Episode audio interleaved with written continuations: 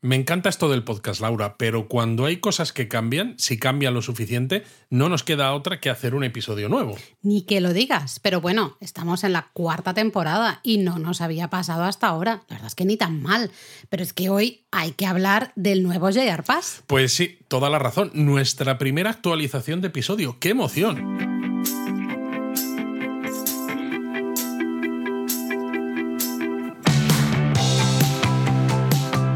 Bienvenidos a Japón a Fondo, El podcast sobre Japón de la mano de japonismo. patrocinado por Lexus Experience Amazing. Está claro que había que hablar del nuevo JR Pass con todo lo que ha dado que hablar, todos los dimes y diretes. ¿eh? Esto me ha quedado bien, Juner, esta frase. Pero bueno, pues aquí estamos. Yo creo que hay unas cuantas cosas que vamos a contar que a lo mejor a los japonistas antiguos les pueden sonar porque en algunos aspectos no ha cambiado tanto, pero sí que vamos a contar unas cuantas cosas nuevas que son importante tener en cuenta. Es importante tener en cuenta ahora. Sí, yo creo que se ha hablado mucho del JR Pass, pero se ha hablado básicamente solo de un aspecto en concreto, el tema del precio. Sí, ¿no? Ya, ya está, ya hemos ahí Ya dicho el elefante que estaba aquí. Todo el mundo ha hablado del tema precio. Bueno, vamos a hablar también del tema precio, pero bueno, vamos a ver un poquito eh, qué suponen estos cambios, qué tenemos que tener en cuenta a la hora de planificar nuestro viaje, porque nosotros hemos ido viendo que, oye, que sí, que ha subido de precio, pero es que ahora hablaremos con más calma, pero es que el transporte, el tren en Japón es caro. El Es caro. Shinkansen es muy caro. Estábamos muy bien acostumbrados a viajar por arriba, por abajo, por el centro, por el... A ver, está claro que cuando tienes un pase que es eh, también de precio, aunque entonces la gente ya decía, es que el JR Pass es muy caro. Sinceramente. Era barato, realmente. Claro, cuando un pase te sale a cuenta simplemente con un viaje de ida y vuelta, Eso es. no puede ser, no puede salir a cuenta para los que están vendiendo el pase, porque cualquier pase de transporte, ¿no? Necesitas a lo mejor unos cuatro o cinco viajes Sí. para que empiece a salirte, a salirte a cuenta. Entonces, claro, el JR Pass eh, llevaba muchos años sin actualizarse de precio. Todos los que lo hemos usado en todos estos años previos nos hemos beneficiado de ellos, pero estaba claro que tenía los días contados a, a esos precios. Y más con todos los cambios ¿no? que ha ido habiendo, eh, han cambiado, ha cambiado el formato del JR Pass, eh, ahora es el billetito, ¿no? Bueno, No esa es una de las excusas del grupo JR para justificar la subida de precio, los cambios tecnológicos en el JR Pass que permiten que lo puedas usar directamente en las máquinas de acceso a las estaciones. Pues madre mía, porque eh, nosotros esperamos que haya más cambios en un futuro, espero que no signifique que vuelva a subir de precio, porque entonces ya mm, Exacto. nos da algo. Pero ¿eh? bueno, también están los cambios en la facilidad de hacer reservas desde las máquinas automáticas, que claro, han tenido que añadir a, Mm. Sí. much- a todas esas máquinas los lectores de QR. Y para- todo el desarrollo, y ¿no? todo de el desarrollo de todas es, toda esa interfaz, todas esas pantallas Mm. en las que tú puedes ir eh, seleccionando en qué tren viajas, en qué asiento, etcétera, etcétera. Está claro que ha habido un- una, Sí, una sí. inversión ahí. Y, y a ver, las cosas como son. Para nosotros viajar en tren en Japón sigue siendo la mejor manera de viajar por Japón. Es la manera más cómoda, más fácil, más práctica, es una maravilla. El JR Pass nos permite eh, justamente esa flexibilidad y esa comodidad. Es verdad que hay otros pases de transporte y otros pases turísticos, pero a, menudo mm, tenemos que eh, trabajar bastante más el itinerario, nos, eh, nos cubren ciertas cosas, pero no otras. Claro, el JR Pass, el general, Como te lo cubre todo lo que es de. JR, ¿eh? Sí. Estamos hablando de JR, entonces no hace falta pensar. Claro, o sea, eh, yo cuando hacemos cuentas en según qué itinerarios y dices, bueno, me sale un poquito más caro el JR Pass, pero no te creas tú que me sale mucho más caro que ir comprando los billetes o comprándome diferentes pases eh, regionales, etcétera, etcétera. Ostras, es que casi prefiero el JR Pass por esa flexibilidad, esa comodidad y el hecho de que si quiero hacer un cambio de excursión, por ejemplo, que eso nos ha pasado muchas veces, Sí. de, oye, mm, estamos cansados, Ah, mañana esto que teníamos previsto no nos apetece, Eh, vamos a hacer algo diferente, venga, ¿qué nos Claro, apetece? si ya ¡Pam! tienes comprado el billete, pues ya lo tienes comprado, entonces tienes que ir. Cuando tienes el JR Pass puedes hacer un poco lo que te venga en gana. Y alguno diréis, bueno, a lo mejor me puedo alquilar un coche, que también, es una opción para ciertos destinos, porque es verdad que las líneas de tren en Japón eh, conectan casi todo el país, pero algunas zonas a veces tienen un poco menos de servicio, etc. Pero lo importante es que los principales destinos turísticos sí que tienen una amplia red ferroviaria. Estamos hablando de Tokio, Kioto, Osaka, incluso si vais hasta Hiroshima, eh, eh, o si llegáis incluso hasta el sur de Hokkaido. Y toda la parte norte también, toda la parte toda la parte de Tohoku me refiero. Toda la parte de Tohoku y hasta por ahí pasas para llegar al sur de Hokkaido.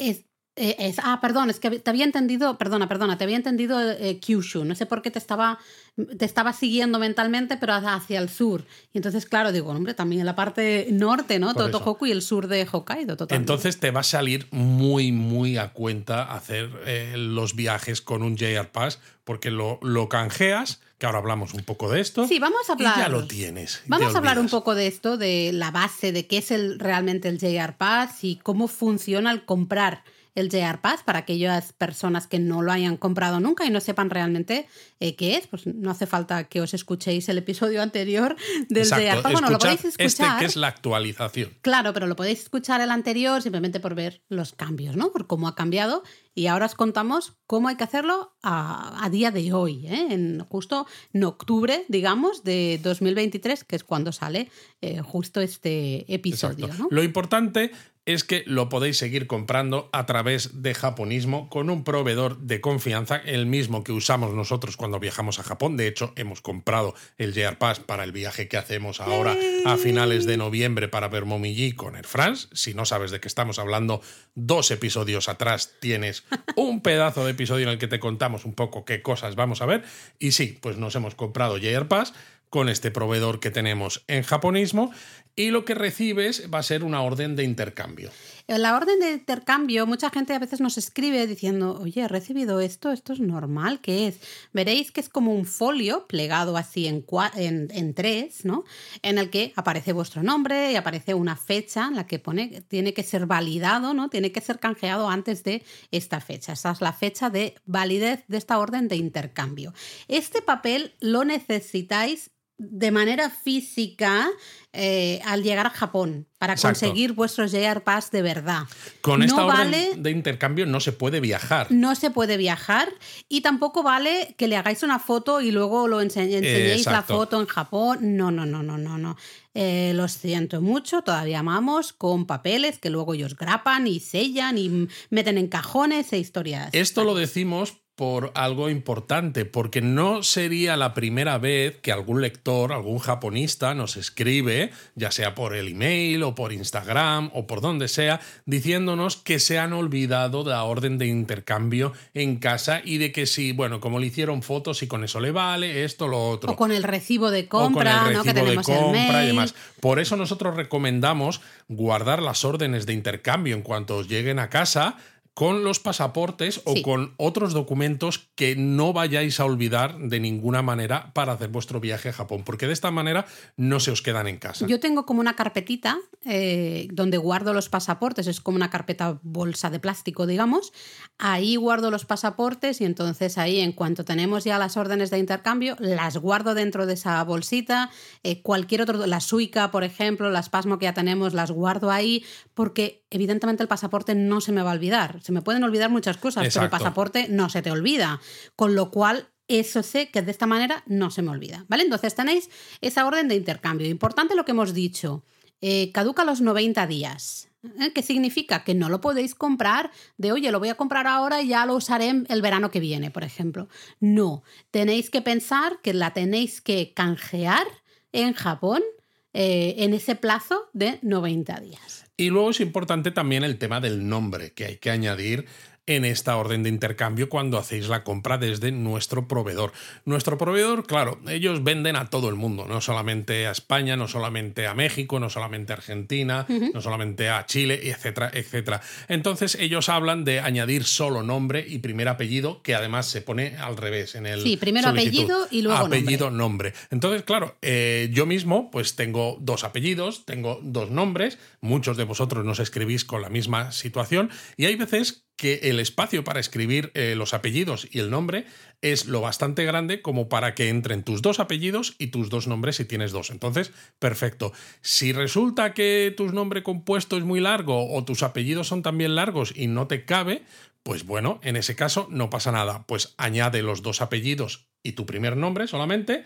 Y si tampoco te cabe, pues añades el primero y el primer nombre. Es decir, componer un apellido y un nombre es suficiente. No habrá ningún tipo de problema luego en Japón a la hora de eh, canjear esa orden de intercambio. No os preocupéis. Mientras el primer apellido y el primer nombre eh, aparezcan igual que en el pasaporte, ya está. Luego yo, eh, siempre lo he dicho, yo batallo siempre por mi segundo apellido. No, mira que es un poquito largo también, pero nunca me gusta que siempre aparezca mi segundo apellido. Entonces yo por por mis santos estos, pues pongo... O varios, o varios. O varios. Eh, pongo mis dos apellidos siempre. En mi caso solo tengo un nombre, entonces nombre me cabe todo entero. Pero en el caso de Luis, por ejemplo, que tiene, bueno, el primer apellido es un poquito más largo, el segundo no tanto, eh, pero tiene dos nombres, siempre pongo solo tu, el primero. tu nombre, solo el primer nombre, ¿no? Eh, para evitar que se quede cortado y demás.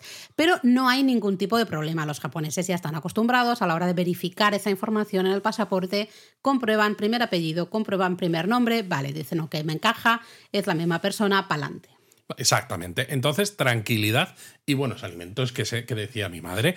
Y luego por cierto, Luis, perdona que te interrumpa, pero no hemos dicho que, a ver, esta es información que no ha cambiado, pero por si acaso, pues tenemos eso, oyentes, que te gusta esta palabra, nuevos, que el JR Pass está disponible para 7, 14 y 21 días. Ah, sí, claro. Que no lo, habíamos dicho. 7, 14, 21 días consecutivos. Y además ¿Consecutivos son días. qué significa, Además, que son días, ¿eh?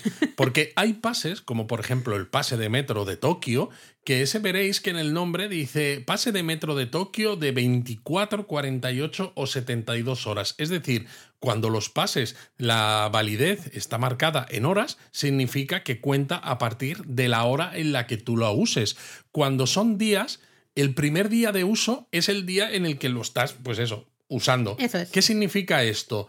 Tú llegas a Japón, intercambias el pase. Por, imaginaos que tenéis un vuelo que llega a Japón por la noche, a las 10 de la noche. Pasáis inmigración, recogéis el equipaje, llegáis a la estación a las once y media y a esa hora intercambiáis el pase y vais a usar un tren con el JR Pass ese mismo día, un lunes, imaginaos, a las once y media de la noche. Pues aunque solo quede media hora para que se acabe el lunes, lo siento mucho, eso ya cuenta como primer día de uso. Por eso siempre decimos que tenéis que eh, canjear el pase y pedir que la validez del comienzo de uso del pase sea en un día entero en el que vayáis a usar varios trenes o al menos trenes que sean caros, porque es eso, al final es una inversión de dinero importante, no queréis malgastar uno de los días de validez simplemente para estarlo usando media horita. Si llegáis a cualquier hora, da igual, y ya os vais, por ejemplo, llegáis a Narita o llegáis a Haneda y os vais a Kioto, por decir algo, que pues es está bien hacerlo, claro, muy bien, porque un trayecto hasta Kioto es caro. Exactamente, ¿no? Pero si dices, llego a Haneda eh, y, me alojo en Tokio, ostras, es que estamos hablando del el precio del monorail y el precio de, por ejemplo, una Yamanote o un metro, que no es demasiado, es poco dinero. Entonces, ahí no te compensa tirar todo un día de JR Pass solo por eso, ¿no? Entonces, eh, ahí es el primer ejercicio que tenemos que hacer. Contad con los dedos al final, ¿no? si lo vais a usar un lunes, o sea, si llegáis a Japón un lunes y lo canjeáis para usarlo ese mismo lunes, el lunes es el día 1, el martes es el día 2, el miércoles el 3, jueves 4, viernes 5, sábado 6 y domingo 7. Si habéis comprado un JR Pass de 7 días, no os vale hasta el lunes siguiente, aunque empecéis un lunes, que es lo que mucha gente piensa. Os vale de lunes a domingo, es decir, esos 7 días completos independientemente de a la hora a la que lo hayáis empezado a usar. Buena suerte que no tenemos vídeo de nuevo, porque estaba aquí Luis tal cual. Como os ha dicho que tenéis que usar, que es bueno usar los dedos para asegurarse, él estaba ahí contando con los dedos, claro. Con los dedos, uno, lunes, dos, Estabas muy gracioso, ¿no? Pero son cosas que nos preguntáis mucho, entonces queremos dejarlas claras aquí, ya de buenas a primeras, pues para evitar justamente más dudas, ¿no? Y más uh, esto, problemas. Esto es lo bueno de hacer el, el nuevo JR Pass aquí, que aunque hay cosas que esto, por ejemplo, no ha cambiado, porque el tema de los periodos de validez igual, sigue sí. siendo igual que antes, como desde que hicimos ese episodio, ahora hemos recibido muchas preguntas relacionadas con esto, pues podemos eh, res responderlas en este nuevo episodio y así ya quedan totalmente claras. También importante recordar que el JR Pass solo lo podemos comprar si vamos a Japón por turismo. Es decir, cuando entramos a Japón, el pasaporte nos pone ese sello de visitante temporal, temporary visitor, ahí eh, podemos usar el JR Pass. Eso lo van a mirar. Si tenéis algún permiso de reentrada, tenéis algún visado de estudiante, un visado de residencia, un visado de coño, yo qué sé, lo que sea. Un working holiday. Exactamente, ¿no? pues sí, porque son visados me al temo final. que en, esos, en esos casos no podéis No usar podéis. Si en vuestro pasaporte hay un visado activo, eh, en ese caso no vais a poder usar el, el JR Pass, solo es para turismo. Y luego también importante, el JR Pass es personal, es intransferible. Cada, cada viajero tiene el suyo. No vale y el de- suyo a su nombre, porque a veces, por ejemplo, con las suicas que son anónimas, Te cada persona te tiene que tener una. ¿no? Pero si, yo qué sé, si un día estás yendo tú por un lado y se ha quedado tu pareja en otro sitio, te ha dejado su suica, ¿no? Y luego se la devuelves. Dices, bueno, en ese caso se puede, mientras solamente la use una persona cada vez. Pero con el JR Pass ni siquiera. No te puede dejar alguien su JR Pass porque no está a tu nombre. Es decir, podrían eh, bueno, pedirte el pasaporte, verificar que el número de pasaporte y el- ese número del JR Pass, porque ahí hay una correlación, el número del JR Pass tiene que ver con el número de pasaporte y entonces miran, evidentemente te van a mirar a ti, van a decir, oye, tú no eres el del pasaporte, es decir, este JR Pass no, No es es tuyo. tuyo. ¿Vale? Así que también aquellos que tengáis visados y queráis hacer algún chanchullo para conseguir el JR Pass, que sabemos de gente que lo intenta o lo quiere hacer, eh, que sepáis que esto puede pasar. Y puede pasar y ahí pues viene evidentemente las la multas y los líos y demás. Sí, Entonces, no sé si- cada no sé si persona. compensa. No, cada persona tiene que llevar su propio JR Pass. ¿Y qué pasa si vais en familia con niños, como hemos hecho nosotros muchas veces con Eric? Pues entre 0 y 5 años no hay que pagar absolutamente nada. ¿Cuál es el problema? Que un niño de entre 0 y 5 años no paga, pero tampoco tiene derecho a asiento. Lo tienes que llevar sentado encima de tu regazo, que en algunos trenes, pues como a lo mejor un Shinkansen, que los asientos y los espacios son más amplios, pues todavía. Pero claro, hay veces que las distancias son tan largas que puede ser un problemilla. Sí, lo que pasa es que las veces que hemos ido nosotros con Eric chiquitito y si el tren no iba muy lleno, es verdad que le sentábamos, ¿no? Y Le decías, sientas en un asiento y si viene alguien lo quitas. Eh, entonces, claro, si el tren está lleno, que nos ha pasado, ahí sí que no hay tu tía, ¿no? El, el niño tiene que estar eh, en tu regazo y durante todo el trayecto. Y claro, cuando ya tienen cinco años, por ejemplo, cuatro años, a veces es complicadete. Yo recuerdo algunos viajes de, de uno de nosotros estar de pie. Eh, y dejar a Eric sentado y uno pues dar yo me iba a veces a ratos tú también al final del coche no a, a mirar por ahí por la ventana de las puertas Claro. porque claro, era un poco a veces complicado, ¿no? Pero al menos te ahorras ese dinerete del Exacto. Luego, entre 6 y 11 años de edad, los niños pagan la mitad del JR Pass de adultos. Y si el niño ya tiene 12 años, lamentablemente, aunque con 12 años todavía siguen siendo muy pequeños, ya pagan billete de adulto, de, al menos bueno, de JR Pass. Muy pequeños, muy pequeños ya no son, que ya Sí, tienen pero no 12 son tan años. grandes todavía. No, sí, es verdad, pero ya, pues bueno, eh, es lo que toca. ¿no? De hecho, nosotros fue gracioso porque perdimos los tres años de pandemia, perdimos todas esas oportunidades de pagar la mitad y ya en el siguiente viaje, justo el que hicimos en febrero de este año, ya Eric tuvo que pagar el JR Pass completo por Ya primera digo, vez, ya no ya te tenía el, el JR Pass infantil. Pero bueno, hemos hablado del elefante en la habitación, que son los precios del JR Pass. Vamos a contarlos, Laura, cuáles Vale. son. Hay precios para clase normal, lo que sería el equivalente a la clase turista en un avión, y para lo que sería el Green Card, que sería el equivalente a una clase business, clase preferente, etc. No vamos a decir los de Green Card porque al final es más caro, pero para que os quedéis eh, con los precios claros, simplemente de adultos para 7, 14 y 21 días. Pues mira, para siete días son 50.000 yenes, la mitad, 25.000 yenes para el JR Pass de niños, 14 días, 80.000 yenes, ya la cosa se pone seria, 40.000 yenes para niños y en el JR Pass de 21 días, pues son 100.000 yenes, 50.000 yenes en el caso de niños.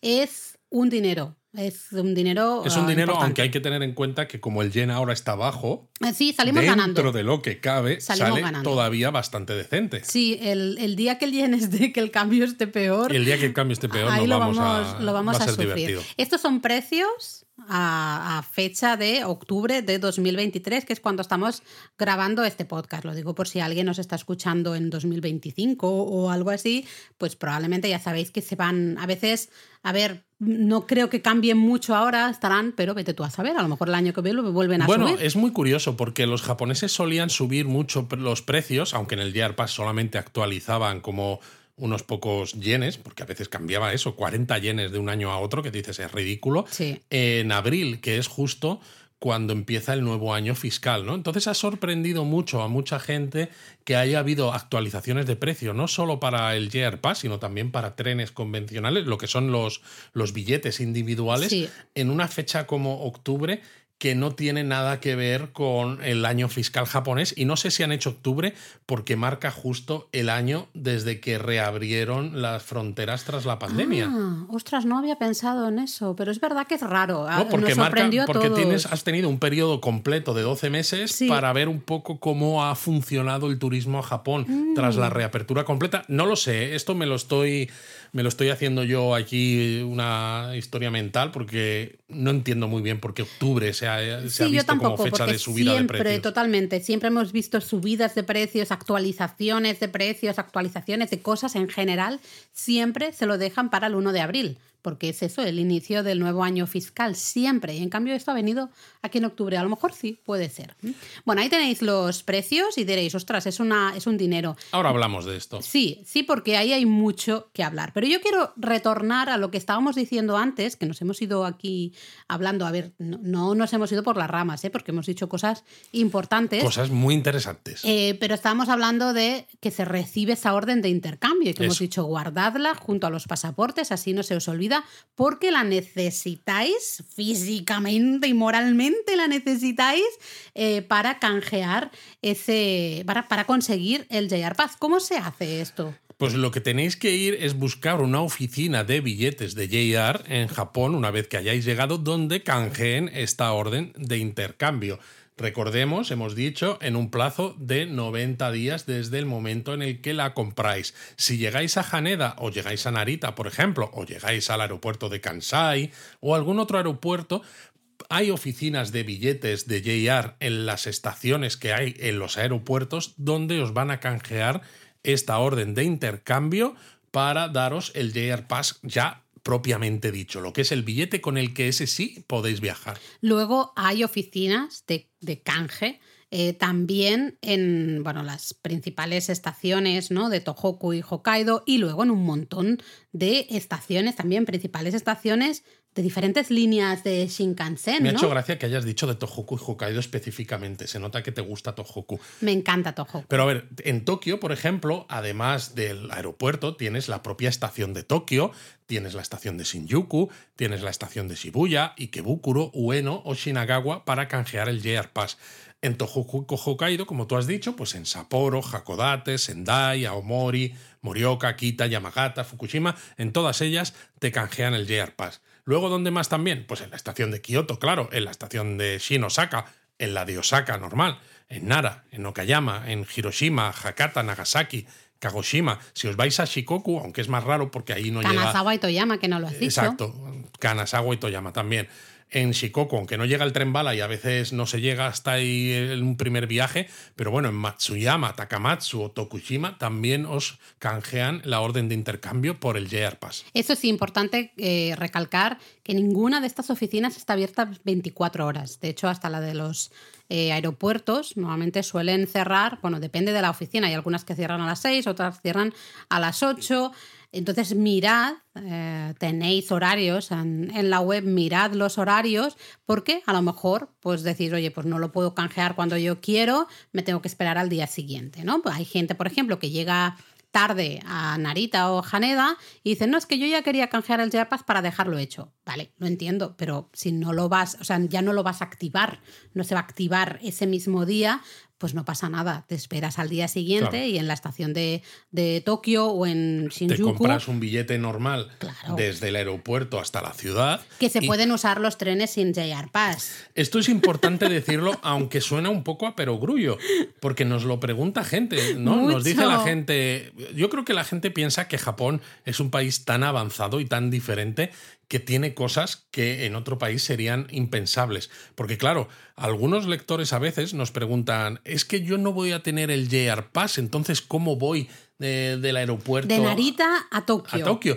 Y dices, es que puedes subirte al Narita Express igual. O sea, no Pagas hay trenes. Japón no tiene líneas de tren solo para usuarios del JR Pass, porque imaginad, sería totalmente. No- no- Es absurdo. es que si lo no- pensamos, es claro, absurdo. No saldría a cuenta, ¿no? Tener una infraestructura que solo pudieran usar los turistas que tienen JR Pass y los locales, que son 125 millones de japoneses, se quedarán sin poder usarlo. Sea, no tiene ningún Hmm. sentido. Así que bueno, hay, hay que pensar con, con lógica, ¿vale? Luego, importante, eh, necesitáis el pasaporte, ¿vale? El pasaporte y esa orden de intercambio. Las dos cosas las entregáis en esa oficina.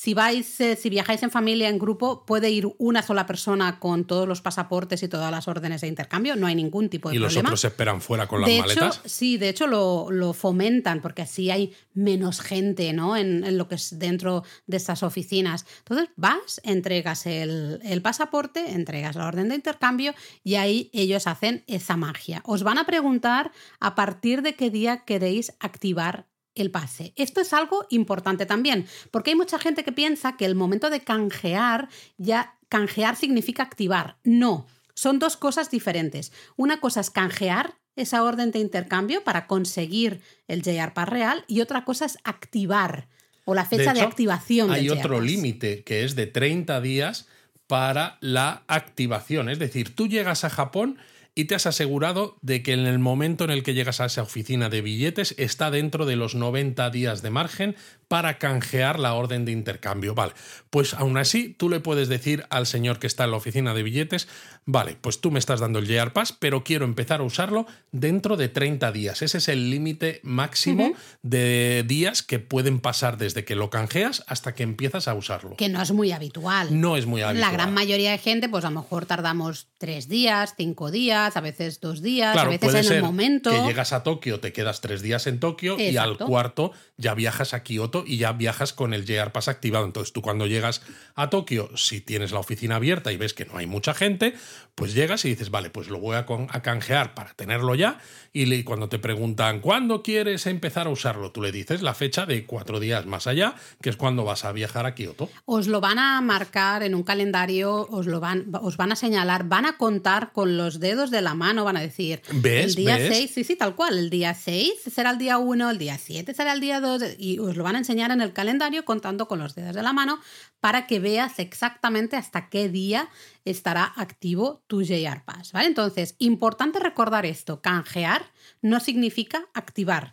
Canjear es simplemente hacer ese trámite para ya tener el JR Pass, pero en el momento de canjear tú puedes decidir si lo quieres activar en ese momento o otros días. ¿Por qué puede ser interesante canjear aunque no lo activéis ese día? Pues, por ejemplo, se me ocurre, llegáis a Tokio, ¿no? Estamos pensando en Tokio, pero bueno, es uno de los principales Bueno, porque puertos casi todos llegamos de a entrada. Tokio, ¿no? Sí. Entonces, si llegáis, por ejemplo, por la mañana y cuando llegáis a la zona de la estación que tenéis ahí la, el JR East Travel Service Center, en el aeropuerto te en- refieres. En el ¿eh? aeropuerto. Vale. Y no hay mucha gente, dices, pues mira, ya que estoy con jet lag y estoy cargando con las maletas, perder este ratito en canjear el JR Pass no es tanto problema porque para nosotros, y esto es una opinión personal, ese primer día recién llegado, que estás todavía ahí sudado de estar no sé cuántas horas en el Estás avión, groggy. estás groggy, cansado, y esto dices, tampoco lo voy a aprovechar tantísimo desde el punto de vista turístico. Entonces no me importa perder media hora, si no hay mucha gente, en canjearlo. Y además lo bueno es que imaginad que tenéis el hotel en Shinjuku, por ejemplo, que es bastante típico, o en Shibuya o por ahí. Pues cuando llegáis, hacéis el check-in en el hotel, os dais una ducha, dejáis las maletas, pero como estáis un poco groguis, pues lo mismo, no vais a lo mejor a disfrutar tanto del turismo, entonces, ¿por qué no iros a la estación? y empezar a sacar las reservas de los desplazamientos que vais a hacer en vuestro viaje. Así ya las tenéis con vosotros Mm. y os aseguráis que tenéis pues todos esos billetes para todo lo que queréis visitar cuando estéis en Japón. Sí, al contrario. Esa es una opción. Luego eh, puede pasar que llegues a Narita, por ejemplo, y esté la oficina de, para canjear el JR Pass muy llena de gente. Si no necesitas activar, si no necesitas ya tener el JR Pass activo en ese momento, pues no hagas la cola. Nosotros Claro. a veces hemos hecho una hora y media de cola, pero porque teníamos que activar, porque seguíamos, nos íbamos a Kioto, a Hiroshima o a Tohoku, ¿no? Entonces necesitábamos activar el JR Pass en ese momento. Teníamos que canjearlo ahí sí o sí. Pero bueno, en alguna ocasión yo creo que hasta hubiésemos ganado eh, pagando el Narita Express, por ejemplo, y ya luego activando el JR Pass en Tokio. Pero bueno, en el caso de que no necesitéis activar el JR Pass, si hay mucha gente, no hace falta que lo canjeéis en, en el, en el aeropuerto. Como hemos dicho antes, Luis, tú has estado ahí hablando de todas las estaciones en las que hay oficinas que te canjean el JR Pass, lo podéis hacer en muchos otros sitios. Exacto. Simplemente pagáis o, o el Narita Express o el, el Skyliner o el autobús, lo que queráis para ir a Tokio y ya una vez en Tokio, pues canjeáis el JR Pass. Exactamente. Eh, ¿Qué pasa con las reservas de los, de los trayectos que hacéis en Japón y demás? Esto antes, con el JR Pass, solo se podía hacer en las oficinas de billetes. Teníais que ir ahí con tu JR Pass y decir, hola señor, pues quiero viajar de aquí Hola, hasta allá. Hola señora, porque a veces había señoras. Y, y entonces te daban los billetes. Ahora se puede hacer también en las máquinas. Lo cual nos, yo creo que nos beneficia. Es un trámite, ahora lo contamos, un- tenemos de hecho un reel eh, y un TikTok y un short por ahí, por todas partes, además de explicado en la web.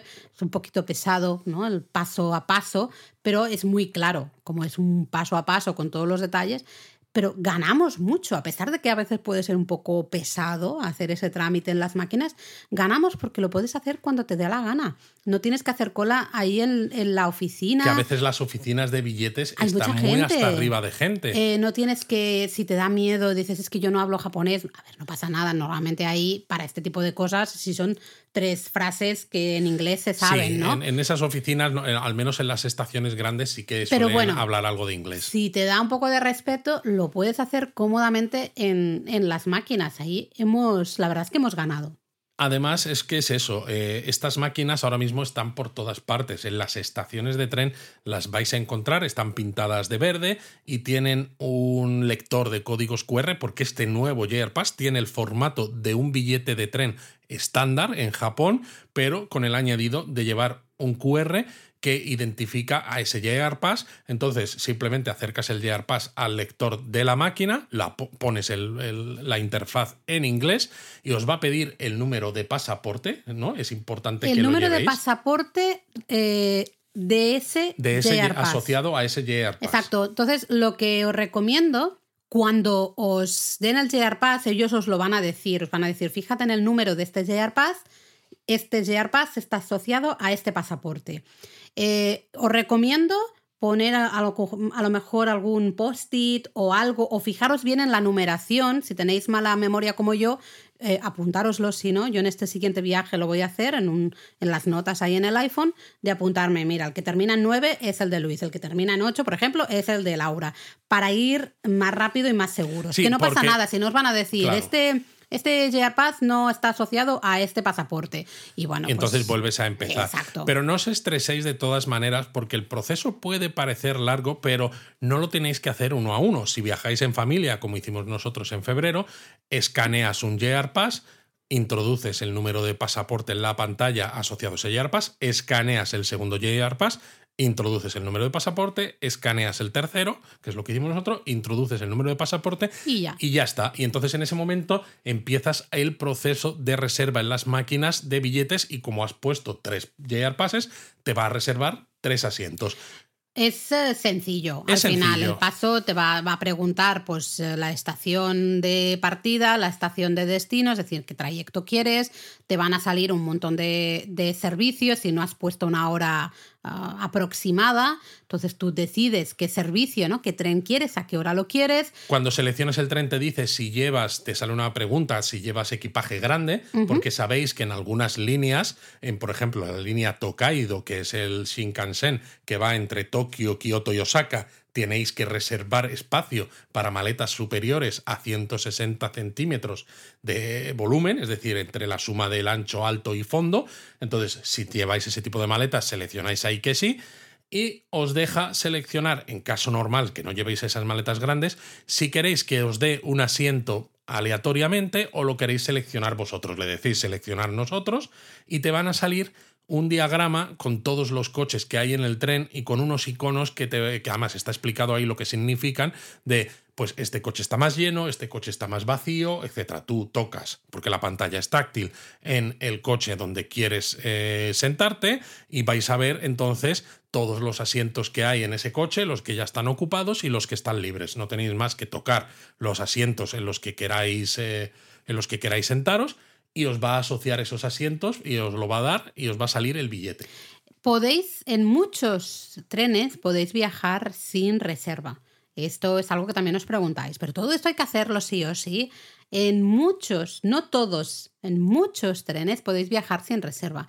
Pero eh, nosotros siempre decimos, ostras, ya que el JR Pass incluye la reserva de asientos. Sí, porque normalmente se paga. claro. Un japonés paga un poquito más por tener el asiento reservado porque de esa manera llega a la estación y no tiene que estar esperando la cola en los coches de asientos sin reserva. O encontrarte que dices, ostras, en los coches sin reserva viene muy lleno porque depende de dónde, claro, si tú, lo, tú, tú eh, tomas ese tren al inicio de ese servicio, pues hombre, si has sido tempranito y te has puesto en la cola y es una época normal, te sientas, pero claro, depende de en qué estación, qué tramos, bueno, pues a lo mejor es un poco más complicado, ¿no? Entonces, nosotros recomendamos reservar, porque ahora encima en las máquinas pues bastante más sencillo, lo puedes ir haciendo esos ratitos. Pero os vamos a contar qué trenes no tienen asientos sin reserva, por lo esto significa que en estos trenes tenéis que reservar el billete sí o sí. Lo podéis hacer en las oficinas de billetes, estas Midori no Madoguchi que hay en las estaciones que tienen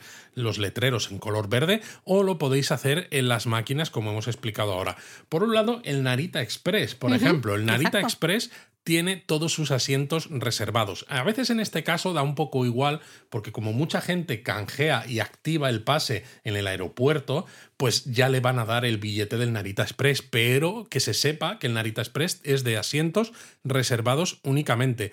Y lo mismo pasa con muchos de los trenes balas de la región de Tohoku y Hokkaido. Un servicio Hayabusa, un servicio Hayate o los servicios Komachi y Tsubasa tienen todos sus asientos reservados. Luego en la línea Hokuriku Shinkansen creo que también hay un servicio, ¿no? El servicio Kagayaki. Eso es. Es decir, si vais a Kanazawa, por ejemplo, Nagano, el servicio Kagayaki también es solo de asientos reservados, no tiene coches sin reserva. Exacto, podéis usarlo con el JR Pass sin problemas, pero tenéis que reservar asiento. Luego tenéis el Hakutaka, por ejemplo, que sí que tiene asientos sin reserva y también llega hasta Kanazawa y dices, oye, pues puede usar uno de los dos.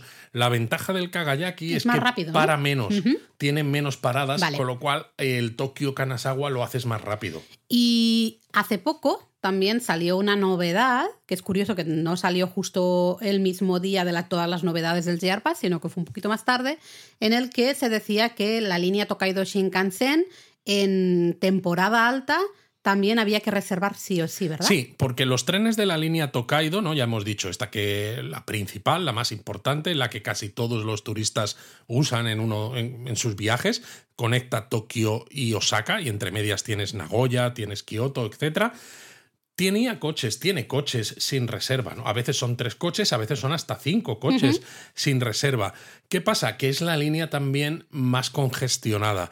Y en, temporada alta, que es año nuevo, entre 28 de diciembre y 4 de enero, es Golden Week, que es a principios de mayo, y Obon a mediados de agosto. JR Central, que es la compañía ferroviaria que gestiona esta línea, la Tokaido Shinkansen, ha dicho que va a quitar los coches de asientos sin reserva para esas fechas. Y esto empieza a tener a funcionar el 28 de diciembre de 2023 de este año. No me parece mal eh, pero también sí me parece mal, eh, porque por ejemplo nosotros, vale que no era en esta, en esta línea, ¿eh? en nuestro caso recuerdo para ir a Nagasaki desde Fukuoka, que era, era no era ni siquiera Y además era un límite express, porque ahora ya sería un medio Shinkansen. Exacto, pero claro, siempre decíamos, bueno, si es Obon y hay mucha gente y ya no has conseguido reserva, porque claro, había menos coches con reserva, porque había varios coches sin reserva. Eh, pues bueno, vas a la estación antes, haces cola y, al final consigues subirte a algún tren en algún coche sin reserva. La ventaja de esto es que los todos serán con reserva. Claro, con lo cual hay más oferta para conseguir una reserva. El problema de todas maneras también que decía JR Central es que, claro, es una línea muy usada y más en estas fechas y el hecho de que la gente además viaje para ver a sus familias y esto, suelen viajar con equipaje, que se montan unos líos en los andenes que lo que quieren es evitar precisamente largas colas de gente que hace que luego no puedas ni moverte por el andén, ¿no? Y que lo que es la carga y descarga de viajeros sea, eh, sea poco rápida, porque si tú tienes un tren cada 40 minutos, la carga y descarga de viajeros te da un poco igual, pero en la línea Tokaido, que creo que hay unas 368 circulaciones al día, 368 sin tener, teniendo en cuenta encima que de madrugada no funciona, ¿no? Que dices, madre mía, el, o sea, la frecuencia tan alta que tienen los trenes. Es que, claro, hay trenes constantemente. En cuanto tardes un poco más porque no puedes llegar al andén o no te puedes mover o lo que sea, es que a lo mejor retrasas ese tren, aunque solo sea un minuto, que dices, ya, se te retrasa todo, ¿no? Claro, te afecta a toda la operativa del resto de la línea. Claro, no, tiene sentido. Así que, bueno, yo creo que eh, es lo que decía, creo que es buena opción porque pasas a, oye, hay cuatro o cinco coches que antes eran sin reserva y ahora en cambio van a ser con reserva, con lo cual la oferta a la hora de reservar será mayor, claro, evidentemente. Pero claro, te quita esa opción que muchos usábamos de, oye, pues me voy media hora antes o una hora antes y hago cola para mi tren específico y así me aseguro entrar en un coche sin reserva. ¿no? Habrá que ver, esto empieza a funcionar estas navidades, ¿no? El 28 de diciembre. sí, el 28 de diciembre. De todas maneras, también hay que tener en cuenta que no solo va a haber más coches con asientos para conseguir una reserva, sino que también vamos a poder reservar en los Nosomi que eso ahora lo contamos, que, pagando un extra, pero también es una novedad, con lo cual, claro, antes tú decías, jo, si me quitas los coches sin reserva y como turista solo puedo viajar en los Hikari y los Kodama, el Kodama lo descartamos porque para en absolutamente todas. las estaciones, dices, solo puedo viajar en el Hikari, que a lo mejor hay uno cada 30 minutos, que no está mal, pero no es lo mismo. Entonces, bueno, pues ahora al menos también hay más opciones. Antes de hablar del tema del Nozomi, sí que quería también recalcar que la reserva de asientos solo la podéis hacer en lo que sería los trenes expreso, ¿vale? Es decir, los trenes que son locales o de tipo rapid, eh, que son como un poco más, es que, como cercanías, entre comillas, por decirlo de alguna manera, que es decir, que no van, justamente, ¿no? No van tan rápido eh, o que paran en más estaciones. En este tipo de trenes no hay reserva de asientos. Exacto. Por ejemplo, estáis en Tokio y vais a usar la línea Yamanote, que es propiedad de JR, la podéis usar con el JR Pass.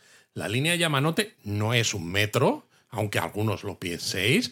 La línea Yamanote es una línea muy usada, conecta la gran mayoría de puntos turísticos importantes de Tokio y es un tren local que tiene un recorrido circular y ahí lo podéis usar con el JR Pass simplemente metiendo el JR Pass en la máquina en la estación en la que entráis y metiéndolo otra vez en esas máquinas de acceso en la estación en la que salís. Y como es un tren que no tiene asientos reservados, no hace falta hacer nada más. O por ejemplo, si vais desde Kioto, desde la estación de Kioto hasta Fushimi Inari, vais en un tren local, son dos paradas, pues tampoco tenéis que reservar ningún asiento. O a Nara, que diría que también es un Rapid, o a Uji, o a Uji seguro. A Uji, vais con un Rapid. un Rapid significa que para en un poquito menos de estaciones mm. que el tren normal. El local es el que para, para en todas. exactamente. Entonces, bueno, eh, a veces, ¿no? Decís, es que quiero reservar, pero no me, sale, no me salen los trenes. Entonces, eh, reserváis en los límites express o en los trenes bala. Un Limited Express. Bueno, que de hecho el Shinkansen lo llaman el Super Limited Express. exacto, es un super expreso. Mm. Entonces, un Limited Express puede ser, por ejemplo, el Hida que va de Nagoya a Takayama. Eso es un Limited Express.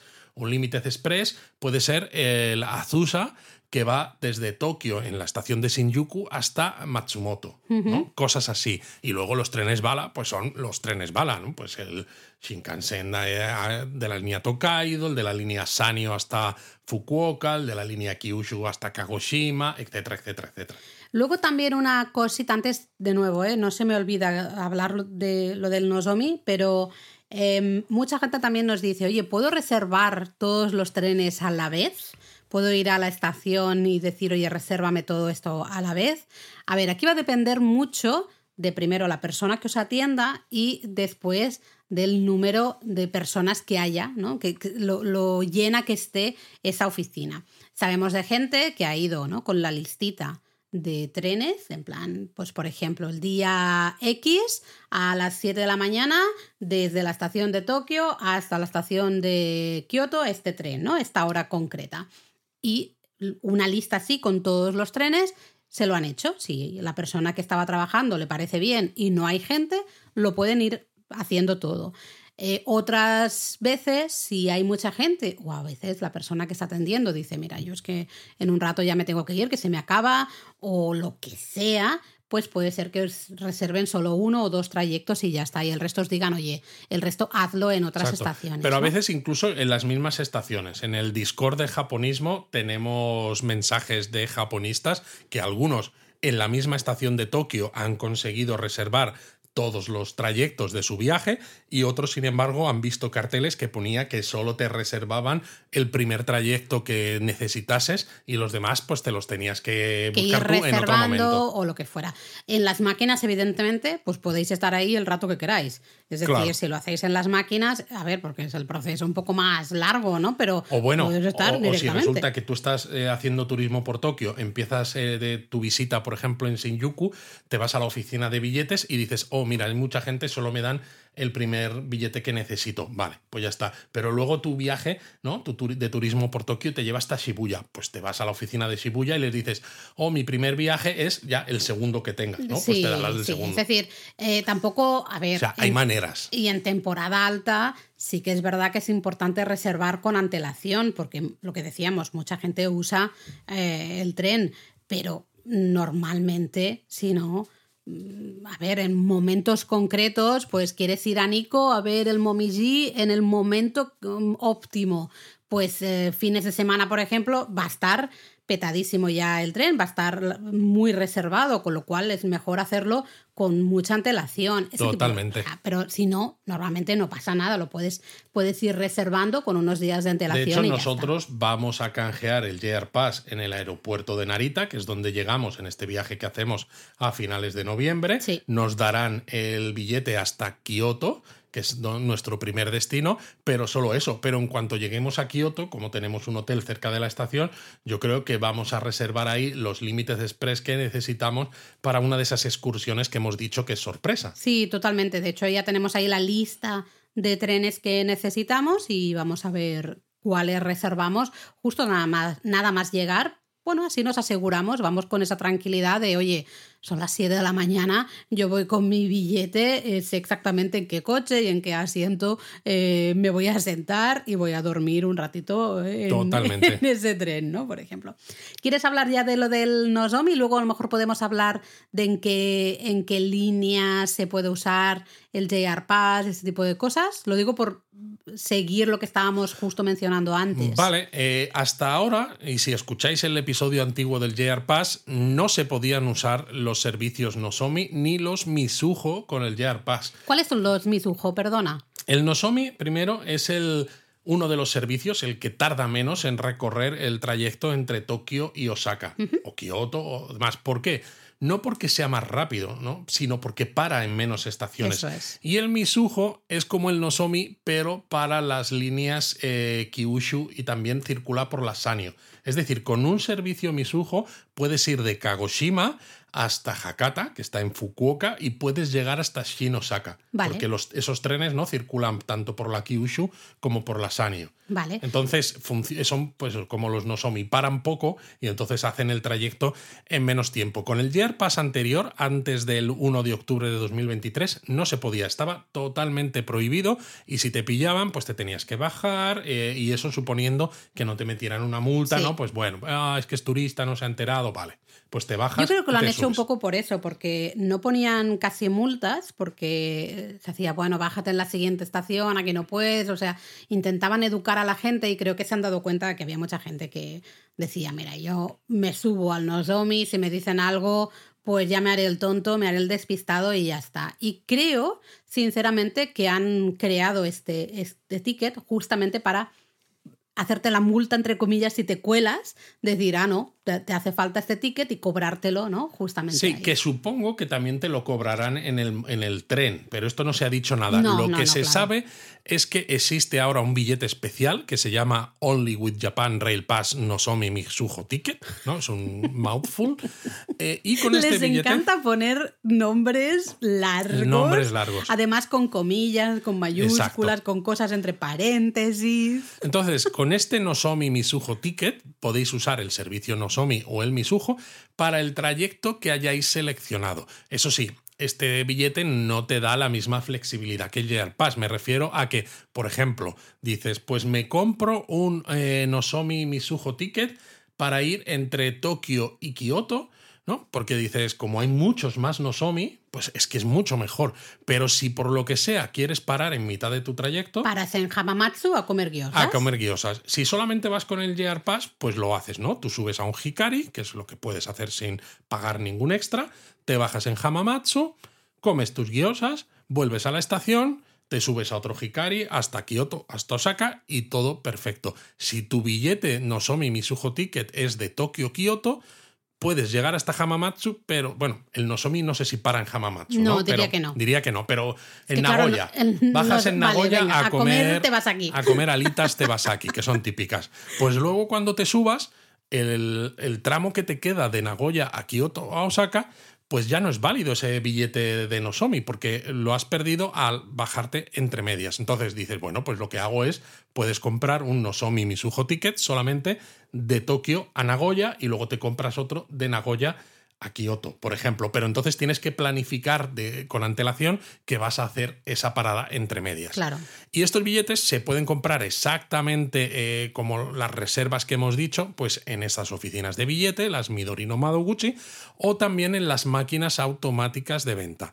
Pero bueno, para comprarlo, claro, tiene que estar dentro del periodo de validez de tu Year Pass, lógicamente, ¿no? Esto tiene sentido. Si tú has canjeado el Year Pass, pero no lo vas a empezar a usar hasta dentro de cuatro días, no puedes comprar un billete de Nozomi para dentro de dos, ¿no? Tendrá que estar dentro de los días en los que vayas a Bueno, usar esa es la lógica. el sí. Year Pass. Eh, ¿Cuál es la cosa? Pues que, por ejemplo, un Tokio Nagoya, si queréis hacer esto, son 4.180 yenes extras, ¿no? Un Tokio Osaka o Tokio Kioto ya son casi 5.000 yenes, que es verdad que ahora que el yen está bajo, dices, bueno, 5.000 yenes extras, que son unos 30 euros, ¿no? ¿no? En otras monedas ahora mismo no me lo sé. 30 euros, pues hombre, ya que he pagado el billete de avión hasta Japón y que me estoy yendo de vacaciones a un país tan lejano, pues 30 euros no es tanto. Pero claro, si haces muchos desplazamientos y quieres hacerlos con Nozomi, pues te va a empezar a sumar un El poquito tema más. es que ya el propio JR Pass es caro, porque bueno, los billetes de Shinkansen son caros. Mm, claro, a lo mejor con el precio anterior del JR Pass, que enseguida ¿no? te salía a cuenta, oh, pues a lo mejor te lo planteaban más. especialmente también en momentos de, con mucha afluencia de, de gente, que dices, oye, pues me subo, pago un poquito más, me subo el Nozomi y encima llego más rápido. A ver, yo de todas maneras creo que esto es bueno porque precisamente con la cantidad de servicios Nozomi que hay entre Tokio y Osaka, te da opción a cientos. te da opción a no tenías. casi siempre, Sí. ¿no? Que antes no tenías. Y Sí. también te da opción a que planifiques tu itinerario de una forma mucho más precisa, porque no te tienes que esperar a lo mejor media hora Mm. a que pase un Hikari que sí que puedes usar. Si realmente vas con prisa o quieres aprovechar el viaje al máximo y dices, yo es que quiero llegar lo antes posible, ¿no? En el momento en el que estoy en la estación, quiero llegar lo antes posible. Entonces, no quiero quiero dejar pasar trenes a los que podría subirme, ¿no? Mm. Pues me quiero subir al Nozomi. Sí, sí, no. eh, y me parece, bueno, una manera también de al final sacar provecho a esas líneas que, claro, los turistas no podíamos, bueno, esos servicios que los turistas no podíamos usar, que a lo mejor no iban tan tan llenos, porque a lo mejor... A ver, es eh, curioso porque los Nozomi siempre han ido bastante llenos porque son los que usan los japoneses que van de viaje. Hombres y mujeres de negocio. De, de negocios, exacto. Lo que pasa que también la pandemia ha afectado bastante y las líneas de Shinkansen han visto una disminución del número de pasajeros. Entonces yo creo que han metido esta novedad para intentar subir el número de pasajeros y que los turistas también usen esos servicios. Si esto funciona y, el número de pasajeros empieza a subir otra vez a niveles prepandemia, a lo mejor, no, esto simplemente lo estoy diciendo yo aquí por decir, llega un momento en el que el grupo JR dice, pues sabéis que vamos a ticket. quitar el billete de Nozomi porque es que si metemos también a los turistas en los trenes en los que van los hombres y mujeres de negocios, es que entonces ya la liamos. Bueno, también, quién sabe, cuando se inaugure esa línea de Maglev. Ya, ¿no? pero todavía queda un poquito. Todavía queda, pero bueno, no queda tantísimo tampoco. Me refiero, puede ser que, claro, mucha gente de negocio sí que use esa línea de maglev, especialmente si los precios no son desorbitados, si son Claro. más o menos parecidos al Shinkansen. Y entonces, pues claro, más al final más turistas sí que puedan optar a ese Nozomi. Me parece, de nuevo, buena y mala idea a la vez, ¿no? De, bueno, mala porque, ostras, tienes que volver a pagar cuando ya el JR Pass ya es un un dinero importante, ahora tengo que volver a pagar por si quiero usar estos trenes, pero es eso, más asientos, especialmente en ciertos momentos, que a lo mejor decías, ostras, con los servicios que había para turistas, bueno, para turistas, que, que eran aptos para el JR Pass, em, te quedabas corto, ¿no? A lo mejor tenías que, no podías tomar el tren que querías, tenías que reservar para otro tren, lo que fuera, pues ahora hay más disponibilidad de asientos, es. probablemente sea más difícil quedarte fuera, ¿no? De alguna Yo creo que sí, así que veremos. eh, lo vamos a mirar nosotros en este viaje, vamos a mirar cómo funciona y a ver si no sé, a ver, sería, sería tirar entre comillas un poco el dinero porque hacernos falta No no nos hace hace, falta. falta. pero bueno, eh, está ahí la opción y a lo mejor lo miramos simplemente para probar a ver qué tal funciona, cómo funciona. ¿Mm?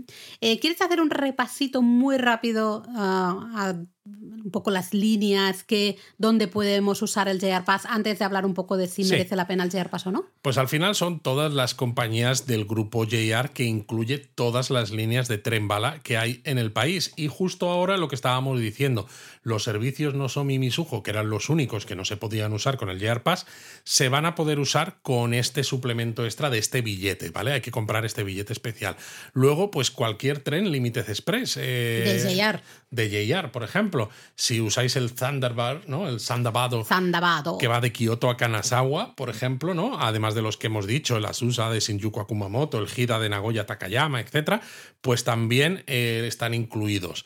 Y también todos los demás servicios, los Rapid, Special Rapid, trenes locales que sean de JR. Esto incluye, por ejemplo, en ciudades grandes como Tokio y como Osaka, algunas líneas eh, urbanas, como por ejemplo la línea Yamanote en Tokio, la Chuosobu, ¿no? que cruza Tokio de este a oeste, te incluye la Keijin Tohoku, la Ah, un montón. un montón. Y luego en Osaka tenéis la Osaka Loop Line, que también es una línea circular que quizás No conecta tan- menos sí. sitios especialmente turísticos, pero por ejemplo sirve para llegar hasta el castillo de Osaka. Sí, no, algunos sitios te, te acerca y a lo mejor luego la tienes que combinar con el metro, ¿no? En muchas Efectivamente. ocasiones. Pero bueno, sí, sí. Y luego, eh, metros no. metro, no, ninguno, nada, zero. Yo sé que a veces es complicado porque cuando tú ves una línea Yamanote y ves un metro, los trenes pues prácticamente son muy parecidos. Son, son, fijaos si son tan parecidos que decíamos, ¿no? Que en el artículo que tenemos sobre el metro de Tokio, que a veces se hacen servicios de otras compañías privadas que pasan por las vías del metro de Tokio. Eso significa que los trenes, en cuanto al gálibo, ¿no? El, el ancho que tiene el tren y, y demás, es compatible con el del metro. Pero el metro de Tokio, además, está claro porque pone o Tokio Metro o Toei, que son las dos empresas. El metro de Osaka también pone Osaka Y será Subway. Subway, Subway, Subway. Entonces, ver, los entiendo- metros no están incluidos en el JR Pass Mucha gente nunca. piensa que la Yamanote es un metro porque, Claro. claro, realmente hace un servicio de metro. Es que hay estaciones que, de hecho, estaciones de la Yamanote están muy cerca, que tardas nada, un minuto de, de una estación a otra. ¿no? Estoy mirando Shinjuku, Harajuku, Shibuya, ¿no? Están muy cerquita. Eh, pero realmente no es un metro, es un tren de JR. Entonces ahí el JR Pass sí que es válido, ¿vale? Pero en el metro no. Lo que pasa es que el pase, el JR Pass, también nos sirve para algunos otros medios de transporte, no muchos, pero hacía tener en cuenta el ferry de Miyajima. Esto es Uno importante. de los ferries. Exacto. En Miyajima. Tenéis dos ferries eh, que se toman desde Miyajima Gucci, que es un sitio al que se llega con un tren de JR también, con lo cual os sirve el JR Pass. Y os lleva a la isla propiamente dicha, ¿no? Con este tori que parece que flota en el agua tan maravilloso, una de las tres grandes vistas de Japón, patrimonio de la humanidad tal cual. De esos dos ferries hay uno que es propiedad de JR y lo podéis usar sin pagar extra con el pase. ¿Cuál es la novedad aquí? Que no tiene que ver con el JR Pass, pero creo que merece la pena Pero contarla. se han sumado en el Se mismo han sumado, momento. Exacto, mismo pues momento. desde el 1 de octubre de 2023 se ha añadido una tasa turística de 100 yenes, pero que la tienen que pagar los japoneses también. Sí, es sí, decir, cualquier persona que vaya en sentido Miyajima-Gucci a Miyajima, es decir, hacia la isla, tiene que pagar 100 yenes de tasa turística. Con lo cual, si tenéis el JR Pass, os acercáis a la ventanilla del ferry de JR, pagáis los 100 yenes y ya no tenéis que sacar billete ni nada porque con el JR Pass ya lo tenéis Exacto, con- lo que es el, cubierto. el billete está cubierto. Y luego el trayecto de vuelta, cuando salís de Miyajima, ahí ya no hay que pagar. Hay No. que pagar solamente a la entrada. ¿Qué pasa de todas maneras si decís, oh, pues es, yo estoy en Miyajima y quiero volver a tierra firme, por así decirlo, ¿no? Bueno, Al mainland? nosotros lo hicimos Que nosotros lo hicimos vez. porque no había convini todavía en, En Miyajima. Pues entonces, si volvéis otra vez a usar el ferry para volver a entrar en Miyajima, vais a tener que volver a pagarlo. Sí, es decir, es no se paga por vuestra visita, ¿no? Una vez, sino cada vez que hacéis el trayecto trayecto. de llegada a la isla. Luego, otro transporte interesante sería el monorail de Haneda. Este es importante porque el monorraíl de Haneda no, No es, parte del grupo JR, pero es. tienen un acuerdo, con lo cual si voláis hasta el aeropuerto de Haneda en Tokio, podéis llegar hasta la estación de Hamamatsucho, eh, que tiene línea Yamanote, por ejemplo, con el JR Pass sin tener que pagar el billete. Y como esa estación Hamamatsucho es de JR, pues también podéis usar la Keijin Tohoku, la Yamanote u otras líneas, pues para moveros por Tokio de nuevo sin pagar billete porque ya tenéis el pase. Y luego hay algunas líneas locales de autobús, son autobuses de JR, en los que sí también es válido el JR Pass. No son muchas. En Kioto hay una que nos puede servir para ir a la zona norte. En Eh, Hiroshima había Hiroshima, alguna. Hiroshima sí que a lo mejor se puede usar un poquito más.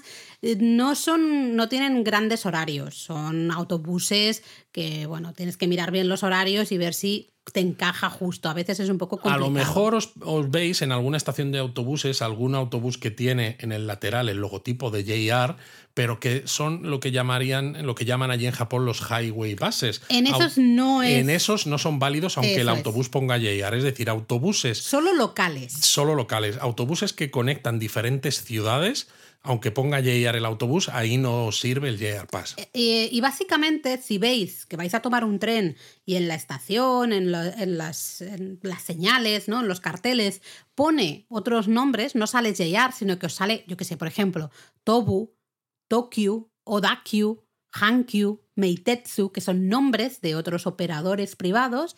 Entonces, en esas líneas no funciona el JR Pass, no están cubiertas por el JR Pass. Eso es. Y Exactamente igual que con el metro, ¿no? Justamente hay otros nombres, así que si veis un nombre diferente, eh, ya sabéis que ahí el JR Pass no os funciona. Exacto. Y luego, bueno, hay algunas pequeñas líneas que, bueno, no tan pequeñas, pero algunos Unos tramos, tramos, sí. algunos tramos en los que hay trenes de JR que circulan por vías que son propiedad de otra compañía. Por ejemplo, yendo a Mano Hashidate, Ujú. te pasa desde Kioto hay un tren, eh, un servicio Limited Express, el Hashidate, que os lleva hasta Mano Hashidate, que es una de las tres grandes vistas de Japón, un lugar precioso. Como ese tren es un Limited Express, podéis reservar eh, asiento con el JR Pass de forma gratuita en las oficinas de billetes o en las máquinas, como hemos explicado, y no tenéis que pagar más.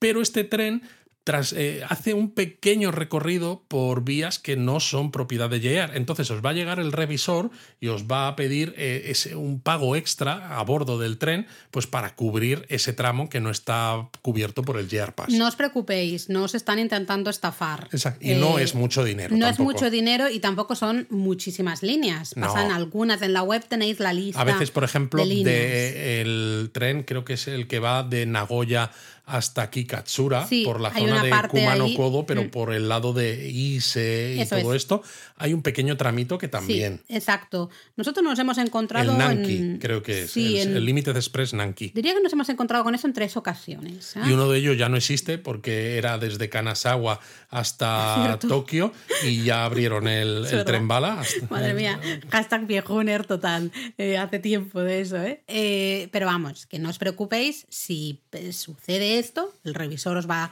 a decir ahí con la calculadora, si no habla nada de inglés, os, Os va a poner el- la cantidad de La dinero. cantidad, pagáis y ya está. No hay ningún tipo de problema, ¿vale?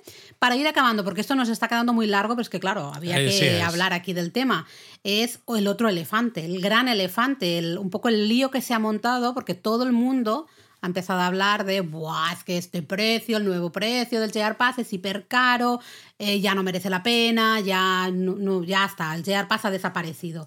Eh, ha desapare- ¿Ya no merece la pena el JR Pass? A ver, está claro que lo que contábamos antes de que un viaje de ida y vuelta entre Tokio y Kioto ya te merecía la pena el pase de siete días, pues ya no es cierto. Pero claro, mucha gente que viaja a Japón, casi todos, no hacen solamente el Tokio-Kioto, Hmm. hacen más excursiones. Haces un Tokio-Nico de ida y vuelta, por ejemplo, O que ya te cuesta Miyajima. 11.000 yenes, o haces un Kioto Miyajima que de ida y vuelta, pues entre unas cosas y otras, se te van también, no sé si veintitantos mil yenes o si lo compras aparte. Entonces, claro, si- tenéis que sumar es, todos, estos, todos estos precios y en muchos casos os vais a dar cuenta de que sigue saliendo a cuenta. Y si no, pues al final es planificar un itinerario en el que hagáis excursiones a sitios que aprovechen ese JR Pass. Por ejemplo, un Tokio Matsumoto, pues también cuesta un dinerete. Entonces, pues dices, jo, además Matsumoto tiene un castillo precioso, uno de los 12 originales. Pues ya que tengo el JR Pass, pues voy a aprovechar y voy, ¿no? Es decir, eh, aprovecha el JR Pass un poquito más. Pensad que si eh, tenéis un JR Pass de siete días, pues será hacer el itinerario de manera que en esos siete días os estéis moviendo, ya sean excursiones de día o en desplazamientos. Claro, si vais a estar en Tokio varios máximo, días, pues claro. ese día no lo tenéis activo el Eso JR Pass, es. ¿no? Y lo empezáis a activar cuando vayáis al destino que sea. Claro, a lo mejor pues dices, oye, me hago, estoy en Tokio, vale, primero visito Tokio, no tengo el JR Pass activado, luego lo activo, empiezo a hacer excursiones, a lo mejor quiero ir a Nico o quiero Para ir... esa excursión, por ejemplo, sí que podría ser interesante cuando luego lo combinas. Por ejemplo, el último día en Tokio te vas a Nico, ¿no? Y Claro. ese día activas el JR Pass. Y al día siguiente te vas a Kioto. Con lo cual dices, ojo, pues lo empiezas a sumar. Pero luego ahí, en vez de decir, bueno, ahora me quedo tres días en Kioto y veo Kioto y luego ya haré excursiones, no, hagámoslo al revés. Empiezas primero haciendo excursiones. Haz excursión, mira, a Manohashidate, por ejemplo. Una excursión, evidentemente, Miyajima, te puedes ir a Himeji. Buah, tenemos millones de, de excursiones ahí, ¿no?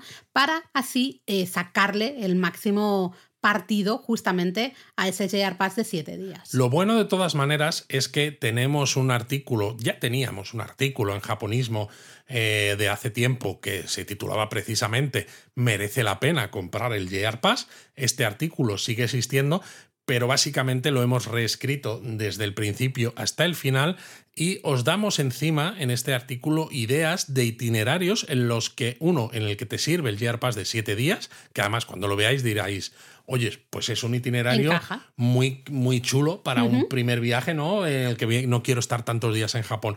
Tenemos otro itinerario base en el que se visitan pues, sitios típicos como Tokio, Kioto, Osaka, Nara, Miyajima, Takayama, Shirakawa-go, Kanazawa y luego de vuelta a Tokio, en el que te sale a cuenta el de 14 días. Y tenemos otro itinerario en el que te sale a cuenta el pase de 21 días, en el que además se visitan destinos en Kyushu. Entonces Eh, es súper interesante. Esto está genial para daros ideas y para demostrar un poco que, oye, que en ciertos itinerarios, hasta el pase de 21 días, que sinceramente es una pasta, es muchísimo dinero, te sale a cuenta. Pero, por ejemplo, el itinerario de 21 días que tenemos planteado, que visita cosas muy interesantes, aprovechando que estáis tres semanas en Japón, si tuvierais que pagar los trayectos individuales, es que creo que se iba a 140.000 yenes. Con lo cual, Entonces, fíjate, 40.000 yenes. Es que te ahorras un montón, te ahorras un mm. montón. Eh, Siempre hemos hablado de esas herramientas que hay para planificar los, los, trenes. Nosotros somos los primeros que usamos. Yo, de buenas a primeras, lo primero que siempre hago es usar Google Maps. A mí me va muy bien. Primero, para situarme, para situar dónde están las cosas. Google Maps cada vez tiene más información, hasta de autobuses, autobuses eh, hasta en, lugares un poco más remotos.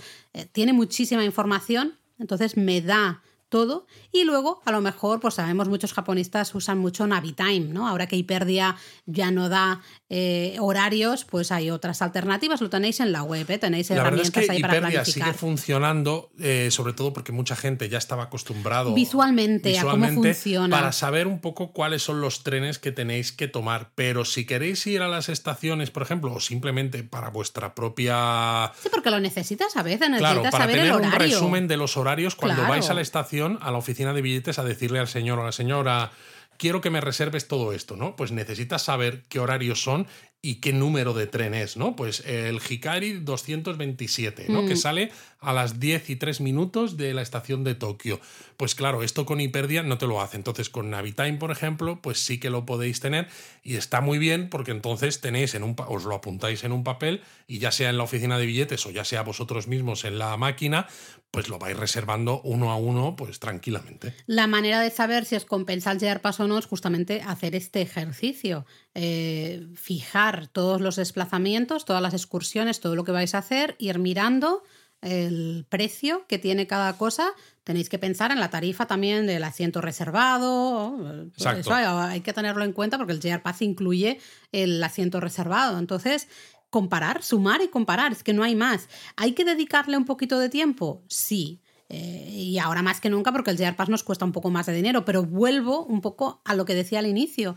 Hay veces que a lo mejor el JR Pass te sale un poquitito, no mucho, pero un poquitito más caro de lo que sería ir tomando todos los, ir comprando los billetes individuales, pero es que justamente la flexibilidad y la comodidad de no tener que estar pensando en espera que ahora este desplazamiento, entonces... Para mí es eso, para mí es eso. O sea, yo tampoco es que nos sobre el dinero, pero ha habido veces que hemos hecho viajes. Ya de antes, ¿eh? exactamente. Exacto, que hemos hecho viajes en los que a lo mejor, como estábamos muy centrados en una región específica de Japón, en lugar de viajar por todo el país, podríamos habernos planteado el uso de JR Passes regionales o de otros pases de, de transporte y nos decidimos por el JR Pass simplemente para evitarnos quebraderos de cabeza. Mm. Porque era con el JR Pass subes, bajas y, te olvidas. De todas maneras, comodísimo. depende del itinerario de nuevo, puede ser que justamente alguno de esos pases regionales o locales os, sea mejor.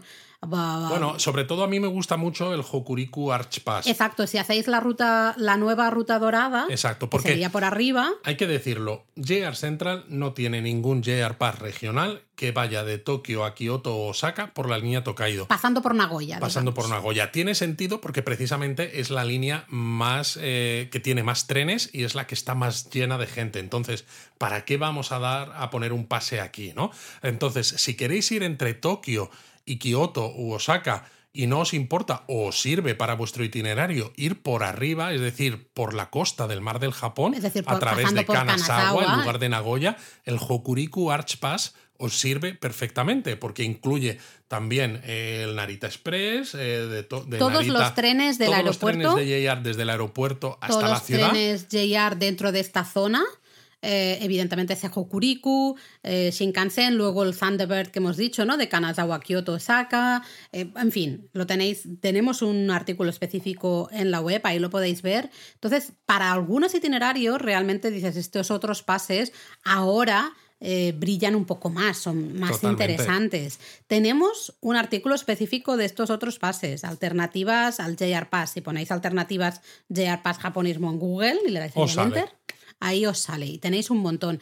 ¿Qué pasa? Lo entendemos. También algunos nos habéis escrito diciendo, es que vaya lío, estoy aquí mirando. Ya, Claro, eh, eso es lo bueno del JR Pass nacional, el JR Pass de siempre, que te incluye todo y no tienes que pensar mucho más.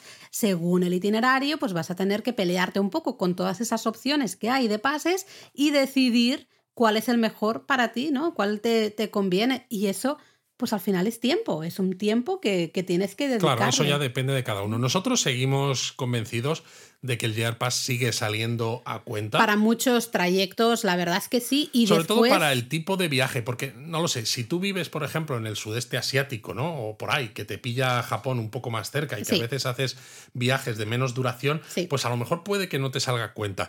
Pero para viajes desde España, teniendo en cuenta lo lejos que estamos, o para viajes desde Argentina, desde México, desde Chile, que sabemos, porque lo hablamos con vosotros en nuestro Discord, que son un montonazo de horas para llegar a Japón pues evidentemente cuando vais vais a estar pues eh, mínimo dos semanas, a veces tres, a veces hasta un mes entero, y además vais a visitar un montón de sitios diferentes. Entonces, cuando empezáis a calcular lo que cuestan esos desplazamientos a todos esos sitios a los que queréis ir, pues vais a ver que os sale a cuenta un JR Pass. A lo mejor no os sale a cuenta el de tres semanas si vais justo tres semanas. Eh, eh, hemos dicho que tenemos un itinerario en el que a nosotros sí nos sale a cuenta, pero cuando planteéis vosotros el itinerario con los destinos que vosotros queréis ver, a lo mejor dices, pues mira, para este itinerario de 21 días, el de 21 días no, pero el de 14 sí que me sale a cuenta. O dos de 7 y los activas en momentos diferentes. Por ejemplo. Porque a lo mejor también dices, oye, 14 días consecutivos no me interesa, pero 7 dejamos un espacio y luego otros 7 a lo mejor sí me interesa. Entonces ahí eh, también puede ser interesante. Pero bueno, hay que hacer al final este trabajo y el que no quiera hacer el trabajo de calcular y pensar, bueno, pues ahí está, sigue estando el JR Pass, que en muchos casos sigue mereciendo la pena, pues te da esa comodidad, esa flexibilidad de, bueno, yo he comprado el JR Pass y ya está, que es un poco lo que hemos hecho nosotros en este viaje. Eh, al final decías, mira, nos da la tranquilidad de que tenemos un montón de planes, un montón de excursiones que queremos hacer, tenemos otras que están ahí no sé si nos dará tiempo esto, a ver, me gustaría, pero creo que no. Si nos da tiempo, pues las hacemos o no, pero no tenemos que ir con la prisa de tenemos que ir a la estación a comprar el billete, ¿no? Pues bueno, tenemos o luego, el Si no, pues a la vuelta que dices, ostras, pues al final me he gastado más dinero, ¿no? Justamente. En fin, ahí, ahí queda dicho. Importante también, una cosita que hemos dicho ahora que es el este JR Pass, que es la cartulinita, bueno, el billete normal que metemos en el torno, ¿no? Tanto al entrar como al salir de las estaciones, lo validamos de esta manera. Eh, importante no perderlo. Importante no perderlo, es verdad porque no te van a dar un duplicado si lo pierdes y no te van a dejar comprar otro si todavía estás dentro del periodo de validez de tu Year Pass original, que mucha gente se hace cruces con esto. ¿Cómo puede ser que no te vendan otro? Yo creo que es por evitar chanchullos, que es por evitar que tú digas, o lo he perdido y te vendan otro o te den un duplicado y entonces ese duplicado se lo des a alguien para que viaje gratis. Claro, pero yo creo que deberían hacer un sistema informático lo suficientemente desarrollado para que canceles la validez del que se ha perdido. Y además, si tú intentas usar un JR Pass que ha sido cancelado por, por alguien ¿no? en la estación que ha dicho se ha perdido o está lo que sea. Eh, que salga, ¿no? Que, que saliera, oye, este Pass fue cancelado en fecha tal, en la estación tal, ¿no? Eh, por razón ah, porque se ha perdido. Y entonces ya sabes que esa persona que lo está queriendo usar. En la fecha pues de grabar esto, ese desarrollo todavía no se ha hecho, con lo cual todavía sigue siendo válido esto que decimos. No os van a vender otro JR Pass si habéis perdido el vuestro y todavía estáis dentro de los días de validez. Y también lo que puede pasar, que alguna gente, a nosotros nos pasó en febrero de este año, es que se desmagnetice. Que es curioso, en nuestro caso llevaba yo los tres JR Passes, eh, los tres juntitos, todos en el mismo sitio, además en un bolsillito de, del abrigo. Eh, solo uno de ellos se desmagnetizó. Los otros dos no. Pero en cambio uno sí, que es súper curioso. En nuestro caso no nos daban duplicado tampoco, con lo cual teníamos que pasar como si fuera un JR Pass antiguo. Es decir, pasar por la zona donde están los empleados de JR, enseñarles el JR Pass y pasar. Que en muchos casos no hubo ningún problema, en algunos otros se pensaron que éramos medio tontos de, oye, que es que con este JR Pass no tienes que pasar por aquí, puedes pasar por el torno. Y le decíamos, ya, pero es que no, funciona. y entonces venía con Laura, el señor de JR iba con Laura, metía el JR Pass en el torno, daba error, hacía eso, el sonidito este, pum, pum, y decía el señor de JR, ah, pues ah, es verdad, no funciona. Sí, eso, fue Hemos leído en japonistas que nos siguen en Instagram, Japonistas por el mundo. en Discord y demás, que, bueno, en algunos casos a algunas personas sí que les han cambiado el JR Pass. En la les han dado oficina, eso sí, ¿eh? uno Nunca- nuevo en la oficina de Sí. billetes y a veces a otros, pues no. No, porque yo pregunté, digo, oye, pues, ¿se puede cambiar? Y me dijeron que no en todos los casos, ¿no? No, Pues bueno, puede ser. Pero es curioso porque luego hemos visto eso en comentarios, como tú decías, gente en el mismo sitio, el mismo mes. A alguna gente le dijeron que sí y otra gente sí, se lo cambiaron y otra gente le dijeron que no y no se lo cambiaron. Con lo cual, bueno, no sé, yo creo que eso era quizá que faltaba un poco de, de rodaje. rodaje Así y que ahora no sí. os estreséis si os pasa, porque puede ser un poco más engorroso, pero podéis seguir pasando, aunque sea por el lateral. Se puede seguir usando, Sí. exacto, por el lateral y si no, pues y vais a como una tiene oficina. el QR, se puede seguir usando Sí. en las máquinas automáticas para reservar los billetes igual. Pero si no, vais a la oficina y decís, oye, se ha desmagnetizado, eh, necesito que me lo cambies. Ellos lo van a El comprobar ahí, lo ven. desmagnetizador que lo desmagnetice, buen desmagnetizador será. De hecho, creo que también a los que si vas a la oficina a reservar es más fácil que te lo cambien Claro. porque a ellos mismos les da error Eso, la entonces lectura y necesitan entonces- uno que funcione para hacerte la reserva. Así que ahí puede ser un poco la Yo creo que ese manera es de el truco. conseguirlo. O sea, si se ha desmagnetizado, id a una oficina a reservar algún trayecto y entonces como les va a dar error, tracatrá. Bueno, pues creo que hemos cubierto aquí todo Yo creo que más sí, o menos. creo que ha sido bastante intenso, pero interesante, todo con mucha información. Este ha sido un episodio para lápiz y papel y apuntar todos esos a detalles. tope, ¿eh? a tope. Así que bueno, vamos a ver si tenemos tiempo para. Japonismo mini.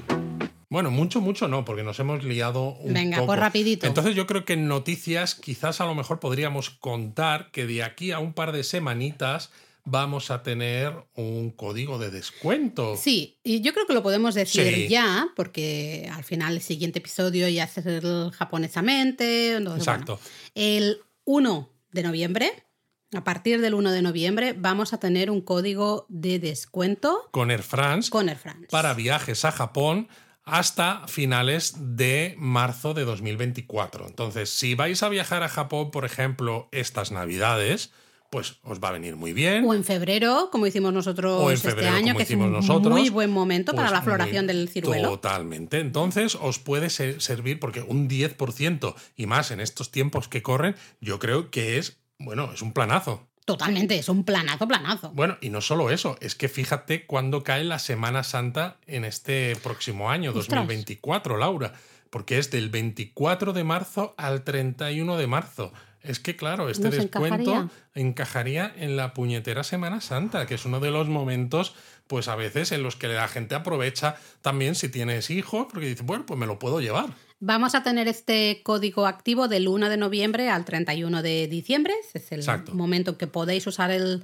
el código hasta. que Pero se va a poder vuelos. hacer para compras hasta vuelos hasta finales de marzo de Eso es. 2024. Eh, ya pondremos el código en la newsletter, en nuestras redes sociales, en absoluta. Ya lo Vamos, mencionaremos que aquí si en no el nos próximo seguís Japón en a otras fondo. partes, eh, seguidnos. Ah, pero ya os, os lo decimos para que estéis preparados, porque sabemos que hay gente que está empezando, ¿no? También a mirar estos vuelos o dice, oye, voy a mirar ahora pues para febrero, me parece buena época. pa-". Pues a lo mejor esperaros a ver si os encaja con este descuentito y, y, oye, mucho mejor. Y bueno, dicho esto, Laura, a ti siempre te gusta leer algunos comentarios que hay en el Discord de sobre todo el canal del podcast. Bueno, venga, rapidito, porque llevamos sí, que aquí luego hay algunas rato. palabras que hablar japonesas que yo creo que pueden ser interesantes. Pues llevamos mucho rato hablando, así que solo diré muchísima gente felicitándonos por este nuevo viaje que vamos a hacer, el camino del Momiji, Momiji Do. Eh, muchas gracias, la verdad es que tenemos muchas ganas de contároslo en directo y luego en diferido ya en la web y en, bueno, en todas partes. Eh, luego también gustó mucho el, el japonesamente del manequineco eh, y mucha gente me sigue pidiendo que suba el vídeo de haciendo el, el gesto, el gesto de llamada del gato, ¿no? del manequineco. Bueno, ahí queda Bueno, dicho, ya veremos. Lo hicimos un poco haciendo el tonto en el vídeo en directo de YouTube de la semana, de la semana Exacto, pasada. en el directo de la semana pasada. Luego, por ejemplo, Olga decía que eh, ella era una de las que en principio pensaba que el manequineco venía de China. Y que ahora le hemos tocado ahí un poquito la fibra porque quiere un manequineco blanco. Quiere Hombre. com- necesita volver a Japón a comprarse un manequineco No es blanco. lista ni nada, Olga. Y luego Silvia también decía lo mismo, ¿no? Decía, necesitamos ver cómo Lau hace el gatito con su patita. Muy bien. Pues ala. Eh, varios así de estos, hay un montón, así que muchas gracias a todos siempre por dejarnos mensajitos en Discord, por dejarnos comentarios, especialmente en Evox. También tenemos un montón de comentarios. O os por leemos. comentar los artículos y los tweets que ponemos en, También. en- en Twitter o en X o en como narices se llame Sí, ahora. yo ya no lo sé, Que ya me he perdido. Movimos el artículo de Mojeji, este restaurante del Monyayaki. Ha habido varios usuarios ¿no? que nos han contado que han estado precisamente en esos restaurantes y que han disfrutado mucho. Así que a nosotros nos encanta, Nos encanta. saber estas os cosas. leemos siempre, os contestamos y nuestra objetivo es siempre contestar a todo el mundo, intentamos contestar a todo el mundo. Así que bueno, muchas gracias en este caso por escucharnos y por dejarnos todos estos comentarios. Pero bueno, la palabra japonesa, pues yo creo que tendrá que ver con trenes, digo yo. A ver, eh, ¿qué quieres mencionar? Venga, va, tú Pues que eres por el experto, va, a ver. se me ocurre hablar de Shinkansen. Vale, no sé si hemos hablado ya de esta palabra, pero Yo venga. diría que no, Vale, porque es que Shinkansen son cuatro temporadas, ya se nos Claro, olvida. sí, sí, Luis. ya a mí se me olvida. Y si le hemos hablado, Pues si alguno repetimos. sois nuevo, pues lo repetimos. ¿Qué significa Shinkansen? Diréis, pues tren bala. Tren bala. No, no significa tren bala. Tren Vaya bala hombre. es el nombre que le damos, pero. Y también podemos explicar por qué ese nombre, pero Shinkansen Supongo que por significa. la estética del, del serie cero, ¿no? ¿O no? Eh, sí, pero no. Ah, bueno, bueno, pues, pues eso queda para otro día, no lo cuentes hoy. Porque Shinkansen significa, tiene tres kanjis. A ver. Básicamente significa nueva línea principal. Nueva línea a veces traducido como troncal. Vale, es decir, Shin es nuevo, ¿no? de hecho lo vais, es una, un concepto, un kanji que lo vais a ver muchísimo, Shinbun, ¿no? noticias nuevas, es decir, periódico al Por final. ejemplo.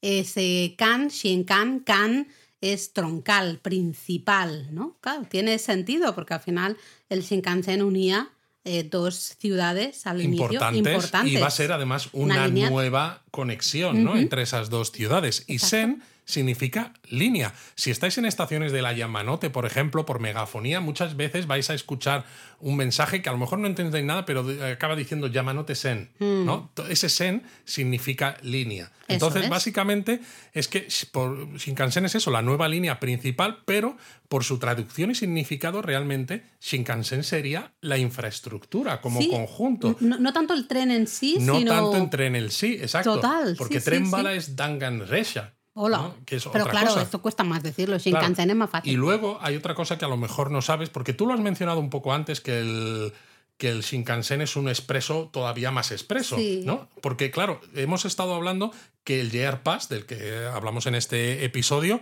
sirve para todos los trenes de JR, independientemente de su clasificación operativa. En algunos casos tienes asientos reservados y en otros no. Entonces dices, en un Limited Express tienes asientos reservados. Cuando se creó el Shinkansen dijeron, oye, si el Shinkansen va a parar todavía en menos estaciones, ¿cómo lo llamamos? Como clasificación operativa, porque Limited Express se nos queda corto porque ya tenemos Exacto. Limited Express. Pues lo llamaron Super Super Express. Expreso, lo llamaron Cho Tokyu. Tokyu hecho- es el, el- el nombre en japonés para Limited Express. Entonces, Cho Tokyu es Super Expreso. Y como era algo muy novedoso y que querían darle, pues, pues estas cosas que les gusta hacer a los japoneses con su idioma y que a nosotros también nos encanta, ¿no? Como todas estas palabras ahora que se utilizan para hablar de filosofías y demás. Ya estamos. Pues dijeron, Super Expreso se nos queda corto, vamos a llamarlo el Super Expreso de los sueños. Yumen 8 Tokyo. Pero eso en inglés sí que no se usa, ¿eh? Porque en No. inglés sí que dicen, cuando tú te subes a un Hikari, por ejemplo, eh, siempre te dicen, ¿no? Bienvenido al Hikari Super Express. This is the Super Express. sí, bound, bound, for... for... mm, Pero Kyoto. algunas veces, aunque es verdad que hace ya años, en la versión en japonés, en las pantallas que había en el Shinkansen, yo sí que leí el Yumen 8 Tokyo. Me voy a fijar. Sí que ahora ya que- no lo he visto. ¿No? Me he fijado en los últimos años y ya no está. Pues qué pena, porque es muy poético. Es muy poético. Técnicamente la clasificación operativa es eso: Yume, que es sueño, y Cho de grande, y Tokyo de super expre- de expreso. Pues ala, ahí queda dicho, ¿sabéis? Luego, para otro día, apúntate a hablar de, de este tren bala, de por qué Va. lo llamamos tren bala. No lo vamos a decir hoy, lo dejamos para otro día. Mátane. ¡Mátane!